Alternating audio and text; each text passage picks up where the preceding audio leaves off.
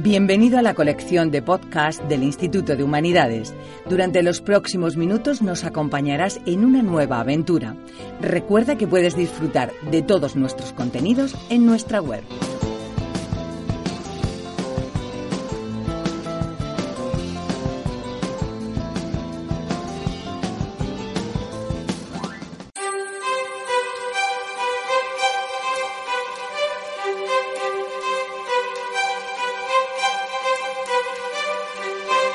Aquí comienza La Albolacia, un programa dedicado a la cultura y a la historia, con Enrique Ordiales.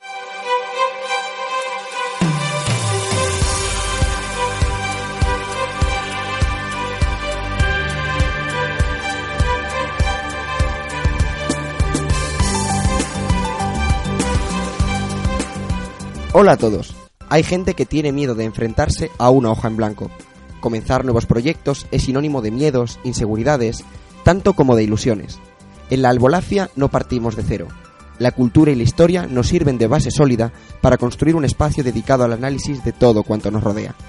La historia, claramente, nunca es actualidad, pero no podríamos entender la actualidad sin la historia. Y cultura es absolutamente todo. Por lo tanto, nosotros no nos estamos enfrentando a una hoja en blanco. Contamos con millones de páginas que ya hay escritas para poder seguir escribiendo. En la albolacia partimos del pasado para comprender el presente y construir así el futuro. Hoy nos visitará Enrique San Miguel Pérez, catedrático de Historia del Derecho de la Universidad Rey Juan Carlos de Madrid, para hablar sobre Cataluña.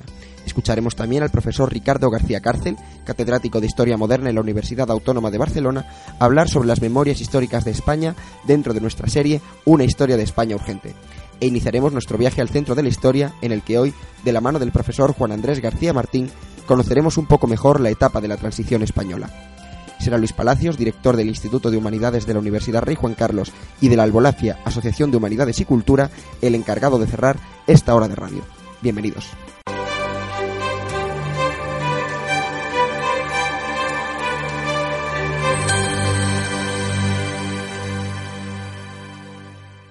Y recibimos ya al profesor Enrique San Miguel.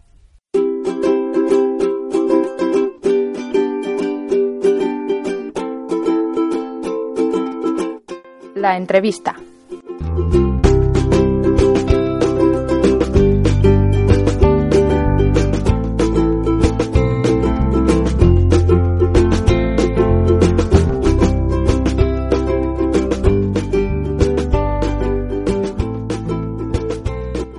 Enrique San Miguel Pérez, que es catedrático de Historia del Derecho y profesor en la Universidad Rey Juan Carlos. Profesor, bienvenido. Muchas gracias. Quizá uno de los temas de más rabiosa actualidad de los que se está invocando tanto a la historia como a las instituciones sea la independencia de Cataluña. Profesor, ¿cuál sería una manera correcta de acercarnos a este tema sin caer en la manipulación histórica? Bueno, eh, es un proceso es un proceso político con todo lo que la con todo lo que la política integra, con todo lo que la política representa. Quiero decir, eh, no podemos eh, limitarnos a, la invocación de, la legalidad. Eh, es verdad, es decir, en un Estado de Derecho no cabe sino la aplicación de, la legalidad y la aplicación de la legalidad estricta y siempre. Pero si dijéramos que, como ha declarado el Tribunal Constitucional, pues el referéndum eh, plebiscitario, es decir, que estaba previsto para el próximo 9 de noviembre, era como era, era evidente, no era ilegal, pues porque la Generalitat de Cataluña estaba eh, estaba atribuyéndose pues competencias que no le corresponden constitucionalmente eh, si nos limitáramos a encerrarnos dentro de la legalidad pues no daríamos respuesta a lo que representa pues un problema político. Un problema político tiene resonancias históricas tiene resonancias culturales tiene resonancias eh, lingüísticas tiene resonancias eh, sentimentales y frente a los eh, frente al conjunto de elementos que convergen en el espacio en el escenario pues siempre siempre muy multiforme de la identidad y de los y del, espíritu identitario, pues solo cabe aproximarse desde ese deseo pues que, planteabas, Enrique, en tu pregunta, de no caer en la manipulación o en la tergiversación o en el recurso fácil pues a episodios de la historia pues que a las partes le puedan resultar pues más próximos a sus posiciones de partida solo cabe acercarse con mucho con mucho respeto con mucha consideración a las posiciones de las partes. es evidente que, Cataluña es una realidad diferenciada. Yo creo que, es evidente también que la contribución que Cataluña ha realizado a, la creación de, de, España como lo que es, pues como una nación muy plural y muy diversa, pero significativamente a la eh, difusión de la lengua y la literatura castellana. Yo creo que el 70 o el 80% de los libros que ha leído cualquier persona de mi generación, y sospecho, Enrique, que de la tuya, pues están editados e impresos en Barcelona, es gigantesco. Yo a Cataluña solo puedo, eh, hacia Cataluña solo siento como hablante y escritor en lengua castellana, pues gratitud y reconocimiento. Es decir, es evidente que cuando una porción significativa de los ciudadanos de Cataluña pues, pues quieren la independencia, se quieren marchar, pues también los españoles, en el conjunto de españoles, tenemos que analizar eh, decir cómo eso ha sido posible, ¿no? Siendo España pues un proyecto político pues plurisecular, un proyecto político fascinante y un proyecto político que yo creo que tiene pues recorrido y vigencia, aliento suficiente como para resultar sumamente seductor, ¿no? Por lo tanto, respeto, consideración de todas las implicaciones eh, de lo que la política representa. No, no es un problema que vayamos a resolver desde la mera invocación o desde la mera alusión a la legalidad, sino que es un debate al que hay que acudir pues con mucho respeto, con mucha consideración ah, y con un profundo sentido de lo que la política representa. ¿no? La, política no tiene que ser nunca un problema, sino que tiene que ser no parte de la solución, sino la solución misma. Y es cierto que históricamente ha existido un anhelo por parte de la sociedad catalana de no formar parte del, Estado español, como dicen algunos políticos. No, bueno, sabes decir, eh, Cataluña ha sido siempre parte de, del proyecto español. La primera manifestación de los catalanes en la historia ah, se produce en el año 785, cuando una capitular de Carlos, futuro Carlomagno, rey de los francos, les permite les permite aplicar su propio derecho, ese propio derecho de los que denominan el documento hispani, es decir, los protocatalanes son, se, denomina eh, por el rey de los francos los hispanos, ese derecho nosotros que liber judicieron, el derecho de los, eh, de los visigodos, es decir, la singularidad catalana comienza en el deseo y la voluntad que se materializa de aplicación de un texto de derecho pues esencial, la historia de las formas jurídicas em, eh, españolas.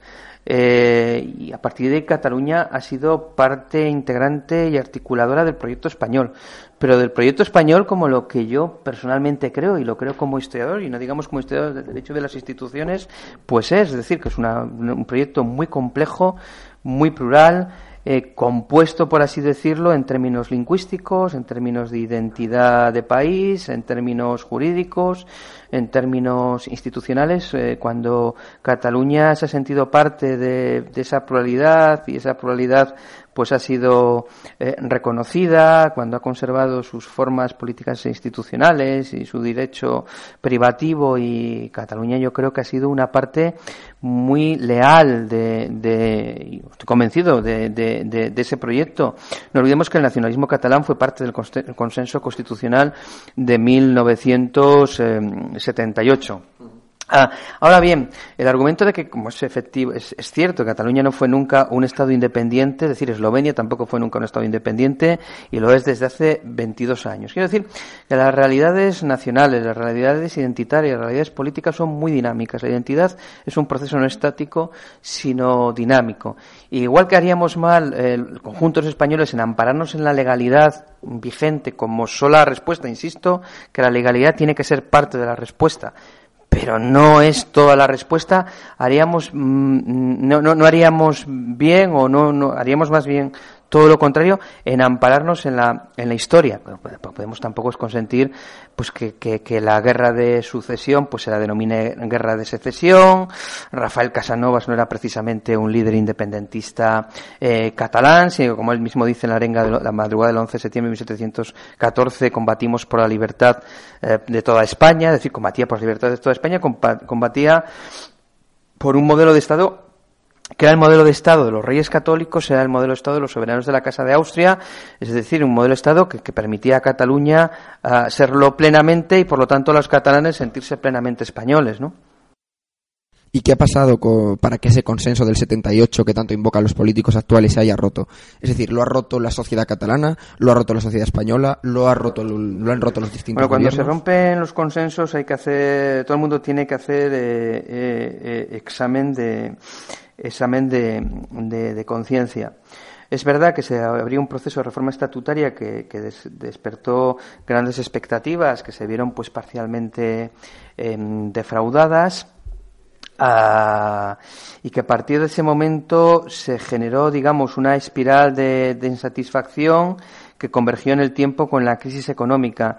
En esas condiciones eh, es muy fácil vincular digamos, la problemática eh, e, económica con la problemática política. Es decir, si tú consigues convencer una parte significativa de tu sociedad de que todos los problemas que tienes tienen su origen en un país que se llama España, que además de no recoger tus aspiraciones políticas, pues tiene una balanza fiscal favorable, o Cataluña una balanza fiscal, de decir, y, a partir de ahí, pues se utilizan, eh, decir, eh, unos determinados, digamos, criterios selectivos, tanto, tanto en el análisis de las balanzas fiscales, yo creo que es objetivo que, comunidades como Cataluña, como Baleares o Madrid, pues tienen una balanza eh, fiscal favorable en el conjunto de, España y que yo creo, estoy convencido de que el actual modelo de financiación autonómico es manifiestamente mejorable, pero si eso consigues vincularlo a la satisfacción que ha generado pues un proceso de reforma estatutaria que se ha visto truncado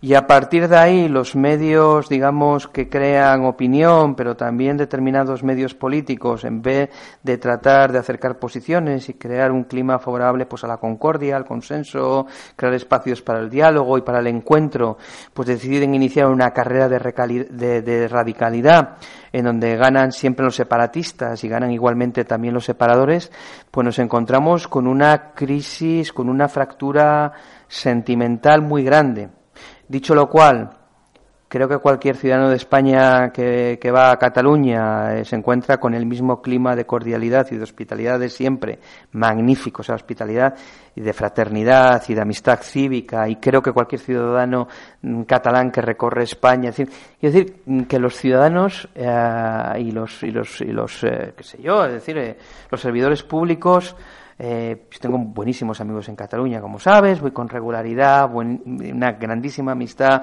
con políticos eh, catalanes y nacionalistas además. Y quiero decir que la capacidad de entendimiento, la capacidad de encuentro, eh, el sentido de la amistad profunda, y todo eso no ha desaparecido. Y sobre eso, Enrique, yo creo que tenemos que volver a construir y, a reconstruir. Unos vínculos que no han desaparecido. a Ah, es decir, aunque, aunque se hubieran visto, aunque hubieran desaparecido, habría que, habría que tratar de reconstruirlos, ¿no? Pero yo creo que sigue siendo muchísimo más lo que nos única, lo que nos separa. Política históricamente, pero emotiva y sentimentalmente también.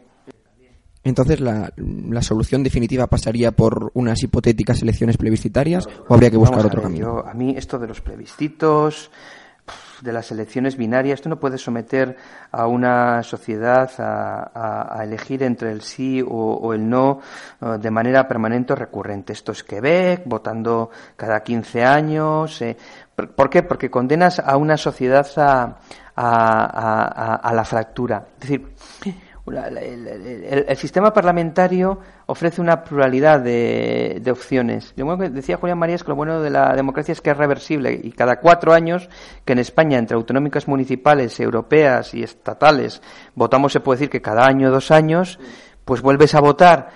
Es decir, Las elecciones plebiscitarias, plebiscitario fue el referéndum constitucional de 1978. Han transcurrido 36 años desde entonces. Es decir, acudir a elecciones binarias es un tema que hay que hacer con mucho cuidado, porque pones a, la, tu, a, tu, a tu ciudadanía, pones a la sociedad ante un cierto estado de necesidad moral. Es decir, las elecciones, a, a, a las plebiscitos, a los referenda, es que yo, claro, soy lo bastante viejo como para haber reconocido los referenda de regímenes autoritarios, regímenes dictatoriales. Es decir, decir, no, esto es, o si me votas a mí, vamos a proclamar, hacer una declaración de independencia, que luego además ya luego dice la gente, bueno, una declaración no es una proclamación, ¿no? Y si no me votas a mí es porque no, decir, a mí estas cosas me parece, me y una candidatura que entra desde, que entraría desde gente de Convergencia hasta gente de la CUP, o sea, decir, todo el espectro político posible en cualquier país de, a mí me parece que, que, que, en fin, sin perjuicio de que es una potestad del presidente de la Generalitat y si las convoca, pues las convocó, ¿no? Yo, mm, yo estoy más por preservar la pluralidad de, de, de, la sociedad, que la gente vote las opciones que estime responsablemente que debe votar y a partir de los resultados de las elecciones, pues establecer o restablecer o los puentes necesarios para seguir creando eh, un clima de concordia y de consenso eh, es decir, yo no sé si el cielo, eh, si el cielo se asalta eh, o no se asalta por consenso o sin consenso. Yo lo que sí sé es que no es posible vivir sin amistad en lo personal y sin amistad cívica en lo, en lo social. Yo creo que aquí de lo que se trata es de gestar o generar o regenerar la amistad cívica necesaria como para encontrar eh, soluciones y no seguir ahondando en las fracturas. A mí las elecciones plebiscitarias me parece que conducen más a fracturas que a amistades.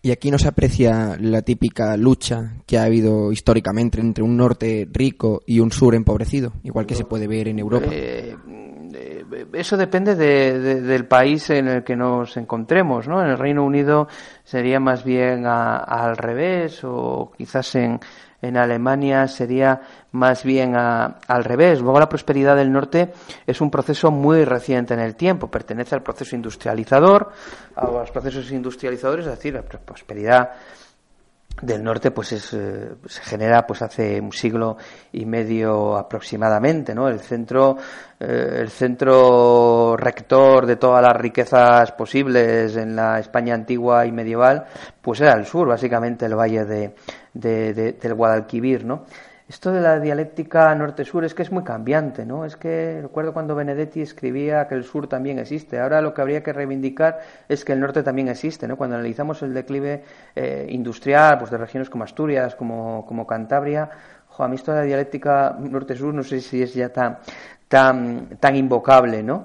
Eh, lo que es verdad es que hay un cierto discurso en ciertos nortes nacionalistas, ¿no? Yo creo que empezó eh, con las elecciones británicas, los dos, los dos procesos electorales, el de febrero y de octubre de 1974, cuando los nacionalistas escoceses, después de encontrarse el petróleo en el Mar del Norte, utilizaron como argumento el petróleo es de Escocia o es nuestro petróleo, pues que ha, cobrado fortuna, ¿no? El discurso de nosotros trabajamos y en el resto del país pues están de vacaciones o de fiesta. Pues esto yo creo que es rigurosamente eh, eh, incierto, ¿no? Eh, decir, no, yo no, no sé, cuando he recorrido España o Italia, he visto que la gente es muy laboriosa en todas partes y parece que las estadísticas demuestran que, que, el lugar del mundo eh, o los lugares del mundo en los que, que más se trabaja, otra cuestión es que la productividad sea la idónea, es en los países del sur. Y luego esto sí es un tema del que ya hemos hablado incluso en clase, ¿no? Es decir, la madre de la civilización es el sur. Uno analiza el proceso de civilización y se encuentra con Mesopotamia, con Egipto, con Grecia, con Roma, con la Bética romana o se encuentra con el califato de Córdoba o y caramba, no parece que bajara por el Guadalquivir o por el Tíber o fueran vagando por el Mediterráneo icebergs o por el Tigris, el Éufrates o por el Nilo eh, icebergs precisamente, ¿no? Estos planteamientos deterministas, racistas, xenófobos, esto, esto no es presentable en una sociedad democrática, avanzada y de progreso, como es la sociedad española, eh, como es cualquier sociedad europea el año 2014. Hombre, esto no, esto no, esto no, esto no, esto tiene, esto es muy poco riguroso, ¿eh? Pues Enrique San Miguel, profesor, muchas gracias por habernos a ti, acompañado. Enrique, muchas gracias. Nosotros seguimos aquí en la Albolafia y empezamos nuestra serie Una historia de España urgente. La Albolafia, un programa donde la historia se hace presente. Una historia de España urgente. Las memorias históricas de España. Una ponencia del profesor Ricardo García Cárcel.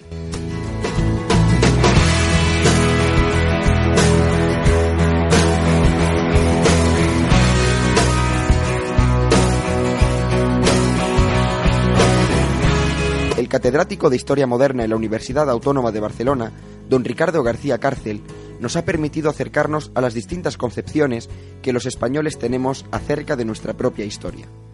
Posiblemente haya tantas visiones de la historia de España como españoles, pero ¿a qué nos referimos al hablar de memoria histórica?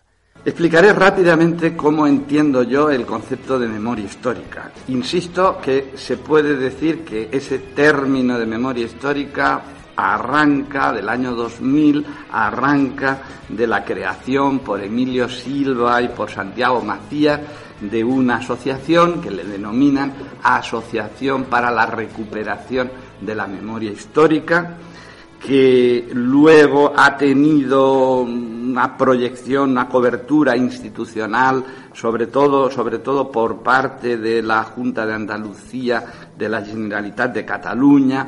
Repito, unos años extremadamente felices para los cultivadores de la memoria histórica y creo, tengo la sensación de que estamos hoy asistiendo en el año 2014 a una cierta a, un, cierto, a una evolución crepuscular del concepto. Sin embargo, el término memoria histórica no surgió en el 2000, sino que ese año se popularizó. El profesor nos explica su origen. El término memoria histórica, contrariamente a lo que creen los que tanto lo han usado, es un término muy viejo, es un término que tiene una larguísima tradición. Y en concreto, pues muchos de los que usan el término memoria histórica ignoran que un libro, una obra que muy admirada por mí, que es la obra de Antoni de Campmany y Montpalau, un ilustrado catalán, quizá el ilustrado catalán más valioso, escribió de 1779 a 1792, publicó un libro con el flamante título de Memorias históricas sobre la marina, comercio y artes de la antigua ciudad de Barcelona.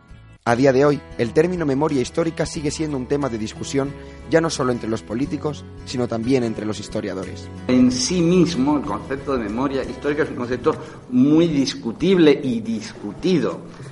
Muchos historiadores, como por citar uno, ¿eh? pero son muchos, Varela Ortega, ha constantemente fustigado el término por considerar que es un término que no tiene sentido, porque memoria es una cosa e historia es otra. Unir, eh, sustantivo a la palabra memoria, de adjetivo a la palabra histórica, pues es en sí mismo una absoluto y total. Eh, no tiene, no tiene el menor sentido.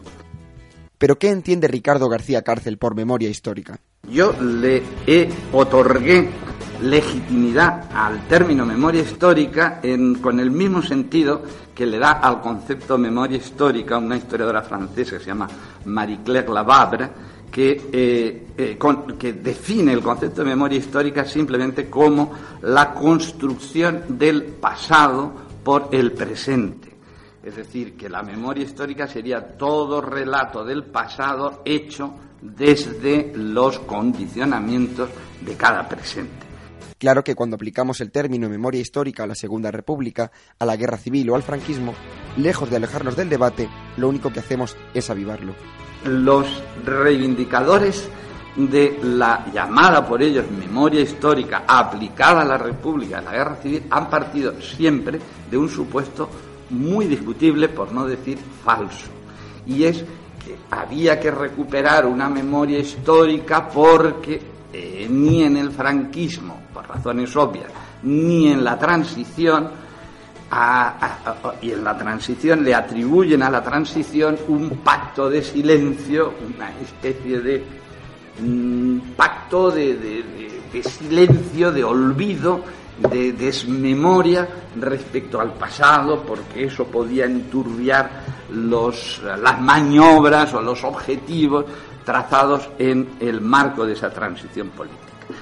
Prueba de que dicho testimonio es falso es la explosión que se vivió en el ámbito cultural durante la transición. La producción se centró en contar la historia desde el bando derrotado, que había sido silenciado durante la dictadura. Pero no podemos hablar de una única historia de España. En nuestro país nos encontramos con numerosas visiones sobre nuestro pasado. Yo voy a dividir los eh, criterios en tres, tres enfoques, tres visiones, tres cánones interpretativos de las historias de España. Ha habido una primer, un primer canon, un, primer criterio, eh, que es el, simplemente el ideológico. Ha habido historias de España, mm, podríamos decir genéricamente, ya sé que el término es banal y, también discutible, historias de España de derechas e historias de España de izquierdas.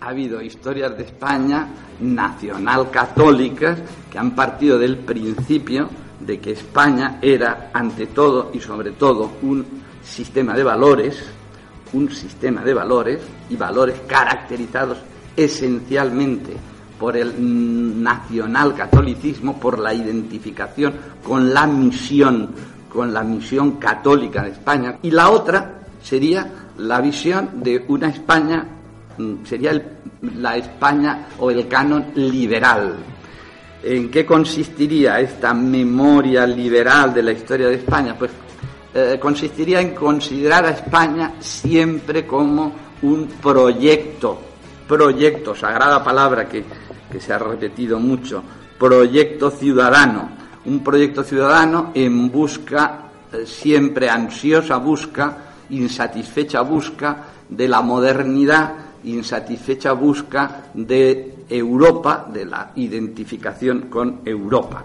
El segundo criterio interpretativo de las historias de España sería el criterio que se basa fundamentalmente en la imagen, en la imagen ante Europa. Y en este sentido habría dos memorias también muy definidas, muy definibles, que serían una, la memoria que podríamos calificar autosatisfecha, narcisista, mm, feliz, que elabora una imagen del recorrido histórico español en términos del qué guapos somos. Y en cambio, el otro, mm, la otra visión desde esa perspectiva, que sería naturalmente la de la memoria doliente, la memoria autocrítica, la memoria eh, de suspiros, de frustraciones a la que me refería yo antes. Tenemos una tendencia enorme a elaborar la historia de España, a mirar nuestro pasado con ópticas eh, noventayochistas, con ópticas cargadas de melancolía y de profunda, profunda autocrítica. Y, quería hablarles del tercero de los criterios, y es el criterio de la estructura del Estado. Es decir, las historias de España se hacen en función del propio concepto de Estado que tengamos. Hay una, un primer concepto de historia de España como historia de España en términos globales, España como un todo, como un, con identidad única, eh, en singular, siempre en singular, historia de España como historia del Estado, y luego, naturalmente, un enfoque de la historia de España en términos plurales, que sería la España puzzle. ¿Y cuántas memorias históricas hay en España? Una forma clara de distinguirlas es atendiendo a los distintos territorios. Hay memoria histórica castellana, memoria histórica gallega, memoria histórica andaluza y memoria histórica catalana. La primera me ha llamado siempre la atención una eh, singularidad eh, en, la memoria histórica castellana que es la duplicidad entre el, lo que podríamos llamar el caudillismo y la monarquía, monarquía y caudillismo. Ejemplo, un, referente que todos ustedes inmediatamente se acordarán, el Campeador. El Campeador Alfonso VI. Eh, y se acordarán por la famosa frase del mío Cid, qué buen vasallo si tuviera buen señor. Bueno, este, esto no es el mío esto planea permanentemente a lo largo de todo el discurso histórico castellano. La memoria histórica gallega. La memoria histórica gallega se caracteriza sobre todo por es la memoria mm, de la marginalidad. Galicia, mm, extremo noroccidental, ha elaborado una memoria histórica basada fundamentalmente en el referente del celtismo, de los celtas frente a los iberos, eh, el referente de los suevos frente a los visigodos y, el referente evidentemente de Santiago, que no es un mito galleguista, sino que es un mito que le sobrevino. La memoria histórica vasca eh, sería el eje de la memoria histórica vasca, el principio de la indomabilidad, lo que el nacionalismo vasco ha presumido siempre es de indomables. Allí los romanos no tuvieron apenas influencia no tuvieron influencia los suevos vándalos y alanos, ni los visigodos, ni por supuesto los musulmanes. Respecto a la memoria histórica andaluza, lo que le puedo decir es que, tiene una fuerza hoy día extraordinaria que, no, no, valoramos suficientemente. El nacionalismo andaluz lo que ha hecho con la memoria histórica andaluza ha sido elaborar una memoria histórica nostálgica del mundo musulmán, huyendo del cliché del andalucismo a lo merimé, ¿eh? es decir, el, de, huyendo de la representación andaluza como el mundo de gitanos, toreros y, cármenes, ¿eh? y cármenes a lo merimé. Las Memorias Históricas de España. Una ponencia del profesor Ricardo García Cárcel.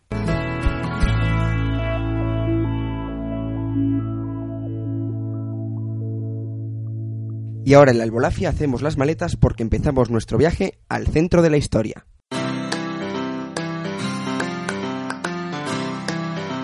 Viaje al centro de la historia.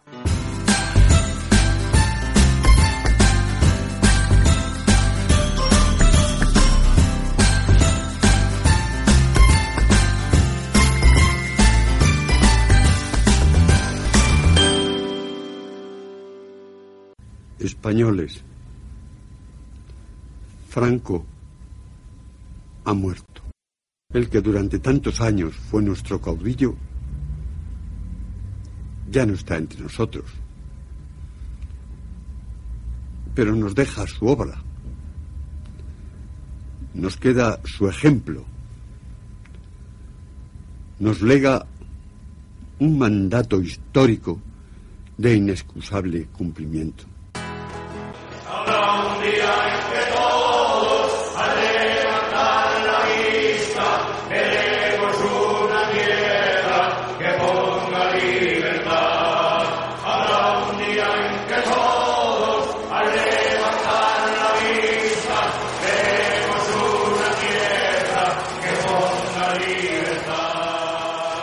Juro por Dios y sobre los santos evangelios cumplir y hacer cumplir las leyes fundamentales del reino y guardar lealtad a los principios que informan el movimiento nacional.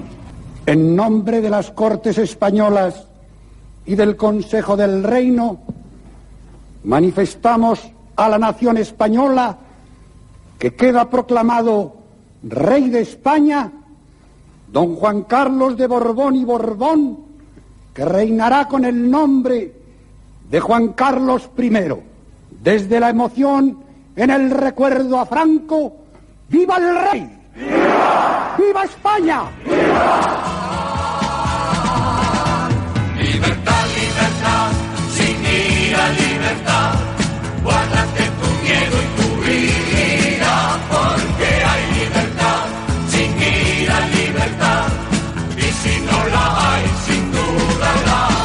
Comienza una nueva etapa de la historia de España. La monarquía será fiel guardián de esa herencia y procurará en todo momento mantener la más estrecha relación con el pueblo. Que todos entiendan con generosidad y altura de miras que nuestro futuro se basará en un efectivo consenso de concordia nacional. El rey quiere serlo de todos a un tiempo y de cada uno en su cultura, en su historia y en su tradición. Gran expectación en los medios informativos y entre todos los españoles despertaron las deliberaciones de las Cortes sobre el proyecto de ley de reforma política que se desarrollaron durante tres días consecutivos. Número de procuradores que constituyen la mayoría absoluta, 267.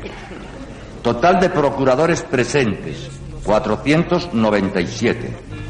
Quórum de los dos tercios de los presentes, 330. Votos afirmativos, 425. Votos negativos, 59. Abstenciones, 13.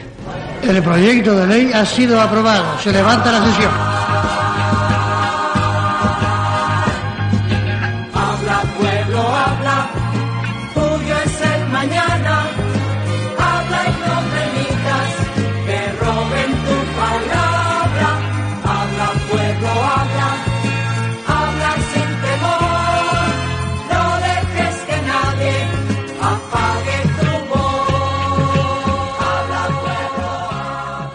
Y hoy nos acompaña en nuestro viaje al centro de la historia Juan Andrés García Martín, doctor en historia y profesor de historia del mundo actual e historia y cultura de España, tanto en inglés como en castellano, así como profesor también del curso España y los españoles, una historia básica.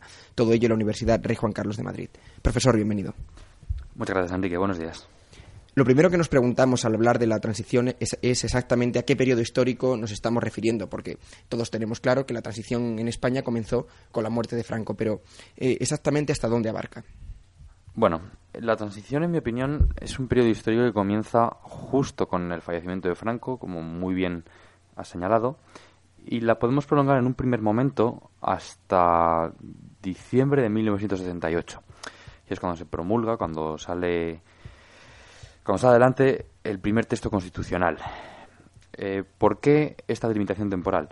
Bueno, en primer lugar porque al fallecer en noviembre de 1975 el dictador, muere la cabeza de una dictadura que había durado 40 años, valga la redundancia. Durante esos tres años se va a producir un cambio en las reglas de juegos que se va a consagrar con la, con la, en la promulgación de la Constitución en 1978. A partir de ahí tenemos, podemos extender lo que queramos, eh, dependiendo de nuestra mentalidad, este proceso. Por ejemplo, eh, puede extenderse, hay gente, habrá gente que, que, lo entienda, que se puede extender, por ejemplo, como digo, hasta 1982. ¿Por qué? Porque consagra la victoria del Partido Socialista y, y consagra una alternancia relativamente sana entre un partido de centro-derecha, como sucede, y un partido socialdemócrata, como es el PSOE. Hay gente incluso que ha querido ver la transición hasta más allá, hasta 1996, con la llegada al poder del Partido Popular, que consagraría una segunda alternancia política. Eso en cuanto a, a, la finalización, pero en cuanto al comienzo, también se han, se han, podido ver varias fechas. Desde la muerte de Carrero Blanco en 1973 y el nuevo gobierno hasta la elección o la designación, mejor dicho, perdón, de, del entonces príncipe Juan Carlos como, como heredero y sucesor de, de Franco unos años antes. ¿Y qué personajes son los claves en todo este proceso? Es decir, ¿qué personas fueron determinantes en este tránsito de la dictadura a la democracia?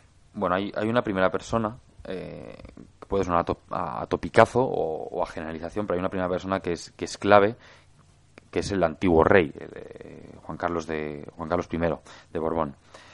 Él ha sido definido por algunos historiadores como el, como el motor del cambio, ya que en mayor o menor medida eh, es el que coordina dicho cambio durante estos tres años.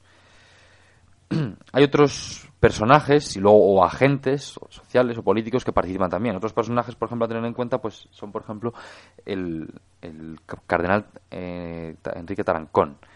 ¿De acuerdo? Este, este cardenal, como digo, dirige sobre todo o coordina el cambio de actitud de la Iglesia. Pasa de ser una Iglesia que había sido connivente o aliada del régimen hasta bien entrada la década de 1960 y a partir del Concilio Vaticano II, en esta década de 1960, como digo, se produce un cambio de actitud en la Iglesia. Y ese cambio de actitud en España se va a ver consagrado por esta figura, por la figura del cardenal Tarancón, que por ejemplo va a intentar un distanciamiento de, de- del régimen franquista, lo cual le va a ganar a su vez la enemistad de este, de este régimen. Es en verdad el comportamiento de, de una institución, podríamos decir, de, de hoja perenne, que se llama. Mm. Es decir, el instinto de supervivencia de, de, un- de una institución como la Iglesia que perdura a lo largo del tiempo y este, eh, y, y este, y este ejemplo es, es, nos sirve perfectamente eh, para refrescarlo.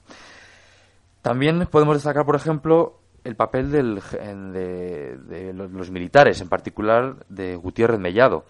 Eh, fue vicepresidente con, con Adolfo Suárez, era, digamos, o pertenecía al ala liberal, aunque él había participado en la guerra civil en el bando, en el bando franquista, pero pertenecía al, abra- al, al ala más aperturista o más liberal del ejército, en contraposición con otros militares eh, más duros o conservadores. Respecto a Manuel Gutiérrez Mellado, eh, él sufre, es vilipendiado por, por sus, Mm. sus antiguos com- compañeros de filas porque no es considerado como, como alguien que traiciona a- a- al propio Franco en ese sentido y él lo va a pasar bastante mal durante la propia transición. En ese sentido, mm, aunque va a contar con el apoyo de, de Adolfo Suárez, que es en definitiva quien le nombra. Ahí tenemos que observar también que las filas del ejército era un ejército que había, se había destetado, o casi, todo, o casi todos los, los altos mandos de entonces del ejército, eh, vamos a poner Iniesta Cano, vamos a decir, por ejemplo, eh, de Santiago, que ocupaban cargos en la Guardia Civil o en el, o en el propio gobierno, eran, como digo, generales que se habían destetado, o militares que se habían destetado con, con Franco. Es decir, cuando, cuando acabó la Guerra Civil, ellos eran cargos menores, eh, alférez, sargento, de manera que tienen a un Franco idealizado e idolatrado cuando Franco va a morir, estos, estos militares que en la guerra civil eran alférez, car- cargos intermedios o, o pequeños, alférez, sargento, no pasaban de teniente o capitán, han alcanzado ya altos cargos y van a intentar ser los garantes de esa continuidad que, evidentemente, gracias a personas como Gutiérrez Mellado o el propio monarca Juan Carlos, va, se, se va a venir abajo esa continuidad, como digo. Hay otros, otros personajes que también son dignos de tener en cuenta, por ejemplo, Adolfo Suárez, elegido presidente por sorpresa, como mucha prensa tituló eh, aquel verano de 1976. Él, en principio, es un buen mm, piloto del cambio, pero es un mal gestor o un mal político eh, durante los años siguientes de UCD. Y, Mm. y a las pruebas de su gobierno me remito.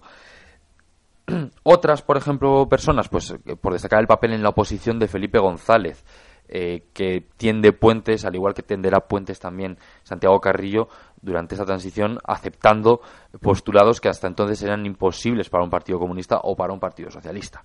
¿De acuerdo?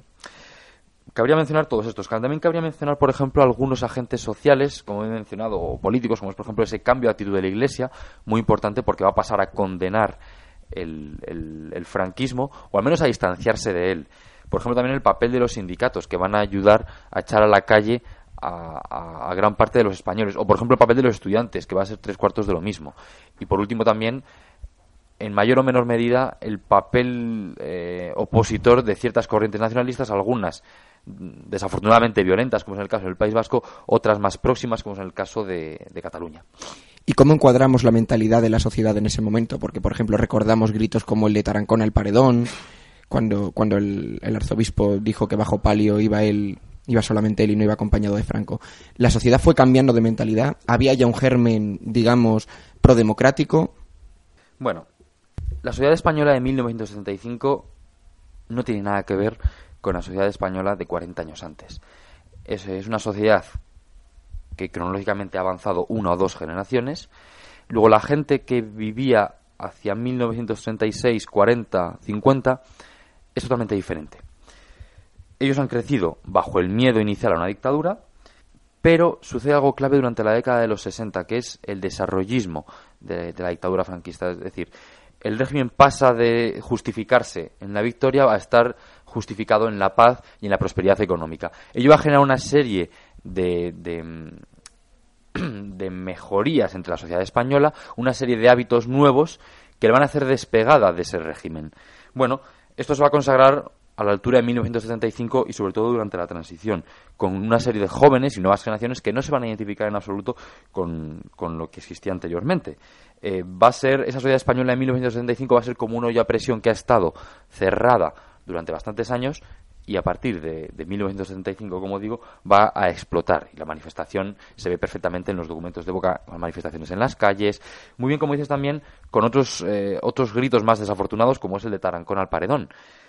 Bueno, el grito de Tarancón al paredón es un grito de, evidentemente, de, de los más ultras, que consideraban que el gobierno tenía actitudes muy tibias o muy permisivas con la Iglesia, eh, claro, el gobierno se echa las manos a la cabeza cuando ve el cambio de actitud de la Iglesia, dicho sea de paso. El gobierno que le ha dado todo hasta ese momento a la Iglesia, en este momento em, eh, condena o, critica ese cambio de actitud, ¿no?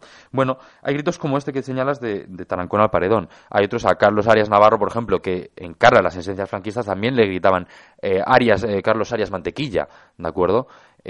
son no, más que un intento de, mantener las esencias por parte de un grupo, la verdad, bastante reducido dentro de la sociedad española. Y podríamos decir entonces que el 23F fue el último intento desesperado de esa parte minoritaria de la sociedad que intentaba volver a tomar el poder perdido.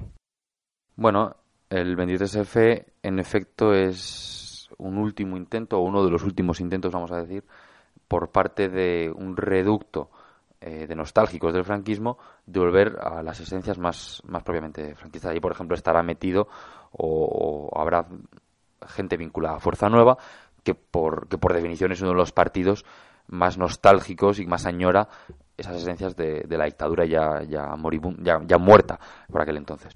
Juan Andrés García Martín, muchísimas gracias por habernos acompañado en este viaje al centro de la historia hoy con la transición. A ti por contar conmigo. Muchísimas gracias, Enrique. Y nosotros ya vamos recogiendo.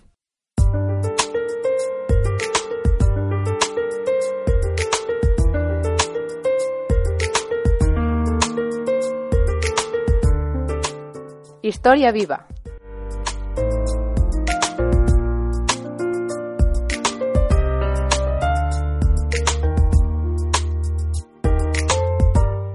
Un repaso de la semana nos llevaría, en primer lugar, a hablar, puesto que es el primer programa del Instituto de Humanidades, que pretende extender la formación de nuestros estudiantes universitarios a ámbitos, sobre todo, humanísticos.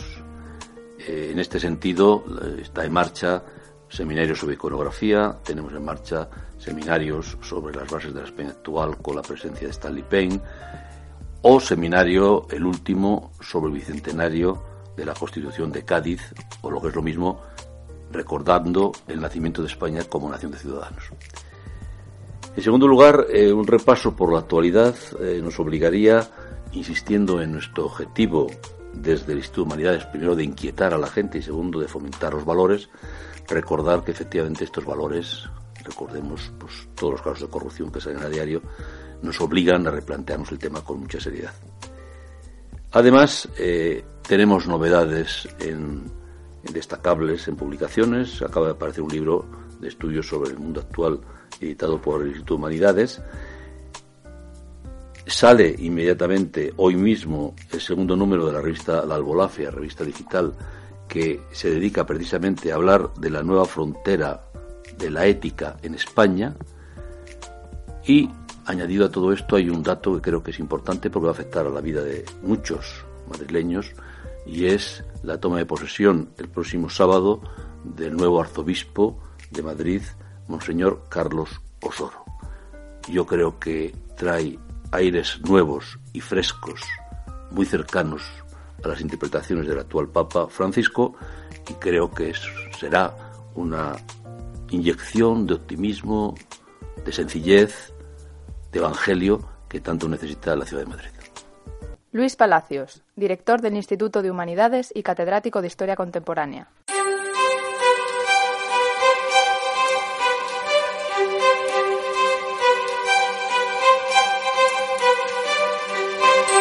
Han puesto música a la Albolafia, Locomotives, Hopeful, Auditon Music Library y LJ. En el control técnico en estado, Alicia Guillén y Carlos González reciban un saludo de quien les ha acompañado, Enrique Ordiales. Recuerden que este programa es una producción de la Albolafia, Asociación de Humanidades y Cultura, en colaboración con el Instituto de Humanidades de la Universidad Rey Juan Carlos. Les esperamos en la próxima entrega. Hasta entonces.